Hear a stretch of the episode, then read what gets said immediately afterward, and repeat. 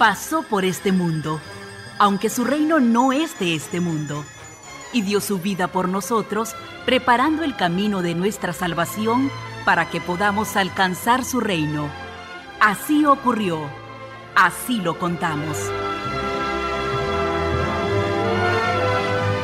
Con ustedes, Jesús, la muerte de un justo que siempre vive.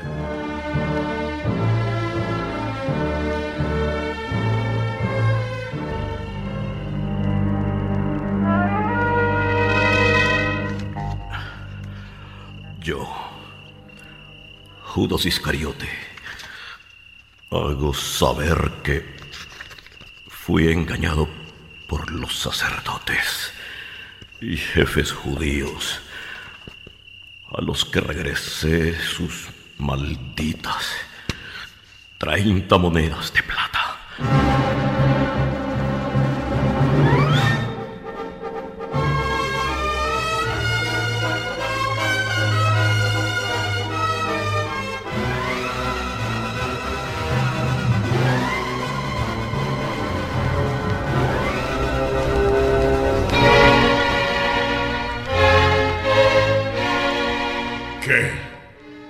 Vienes arrepentido por lo que te pagamos por entregar a Jesús, Judas.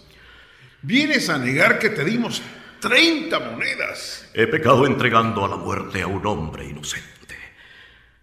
Él es más santo que todos ustedes juntos. Ahora lo veo. Jesús es honesto. Sabía quién era yo y sin embargo, sin embargo no me ofendió, ni me apartó, ni me maldijo. Me equivoqué. Sí, me equivoqué, lo reconozco. Me equivoqué. Déjenlo libre. Iluso. ¿Qué nos importa todo eso que ahora piensas y de lo cual te arrepientes? ¿Sabes cuánto nos importa eso a nosotros? ¿eh? Nada. Nos da lo mismo que estés aquí vivo que muerto. Todo tu sufrimiento, mi buen Judas, es problema tuyo. Ah, pero ese dinero que les devolví está maldito. Es dinero sangriento. dinero es dinero, Judas. Claro, no podemos echar las 30 monedas de plata en la caja del templo porque es precio de sangre. Pero podemos comprar el campo del alfarero y otra parte podemos destinarla a construir un cementerio para los extranjeros. No, no, no. No, todo esto es una pesadilla. Compran a un hombre como si fuera un muñeco. Deciden el destino de un santo como si fuera una cosa. Y yo, yo fui el que lo entregó.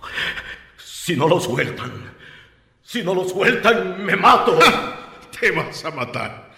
Te vas a matar. Tú, sí, tú no tienes las agallas para hacerlo. Mírate, si eres un débil, un despreciado. Sangre.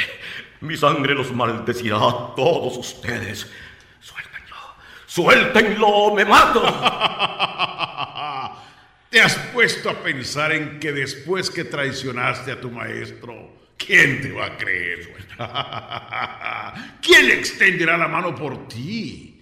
¿Quién dirá que eres su hermano, su amigo? Nadie, Judas. Nadie. Estás tan solo como Jesús. Oh, no es gracioso.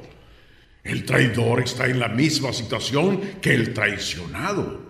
Solo, despreciado, olvidado. Esto no puede ser, nada. Yo no merezco vivir no merezco vivir. Vete. Mátate. Desaparece, desgraciado. ¡Cobarde! Tú no sabes lo que es la soledad. Lo que es estar totalmente solo y amenazado. Tú no sabes lo que es no tener en quien confiar, ni siquiera en tus parientes. No, no, no lo sabes. No lo sabes, estúpido. No lo sabes.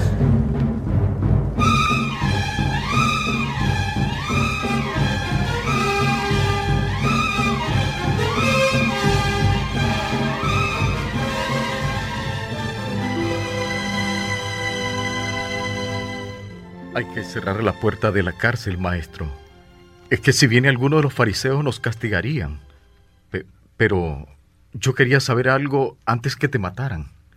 ¿Sabes que van a matarme? Bueno, es que no sé por qué, pero no le caes bien a nadie del Sanedrín. Y los romanos te buscan para fregarte. Tu gente te ha abandonado. Se han corrido, Señor. Y los del pueblo, los que antes te seguían, hoy no dan ni un centavo por ti. Y eso que los curaste, los protegiste. Aquí no acaba todo. Apenas comenzamos. Dime, Jesús, ¿crees que valdrá la pena tanto sufrimiento, tanto dolor? Cuando el Hijo del Hombre venga en su gloria, rodeado de todos sus ángeles, se sentará en su trono como Rey glorioso. Delante de él se reunirán todas las naciones y como el pastor que separa las ovejas de los machos cabríos, así también lo hará él. Separará unos de otros, poniendo las ovejas a su derecha y a los machos cabríos a la izquierda. Entonces el rey dirá a los que están a la derecha, Bendecidos por mi Padre, vengan a tomar posesión del reino que está preparado para ustedes desde el principio del mundo. Porque tuve hambre y ustedes me alimentaron. Tuve sed y ustedes me dieron de beber. Pasé como forastero y ustedes me recibieron en su casa. Anduve sin ropas y me vistieron. Estuve enfermo y fueron a visitarme. Estuve en la cárcel y me fueron a ver. Entonces, Señor, eso lo tenemos que hacer con cualquiera. El rey responderá, en verdad les digo que cuando lo hicieron con alguno de estos mis hermanos más pequeños, lo hicieron conmigo.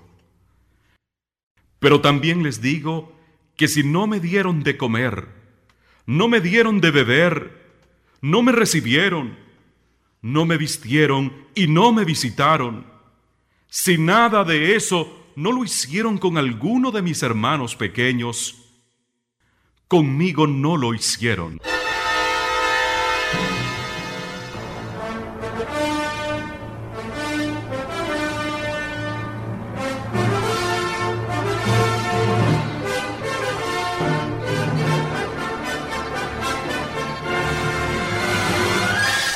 Esto ha sido Jesús, la muerte de un justo que siempre vive.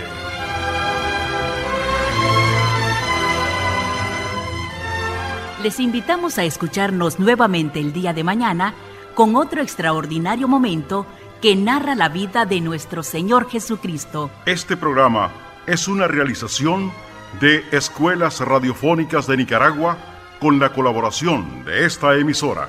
Gracias por su atención.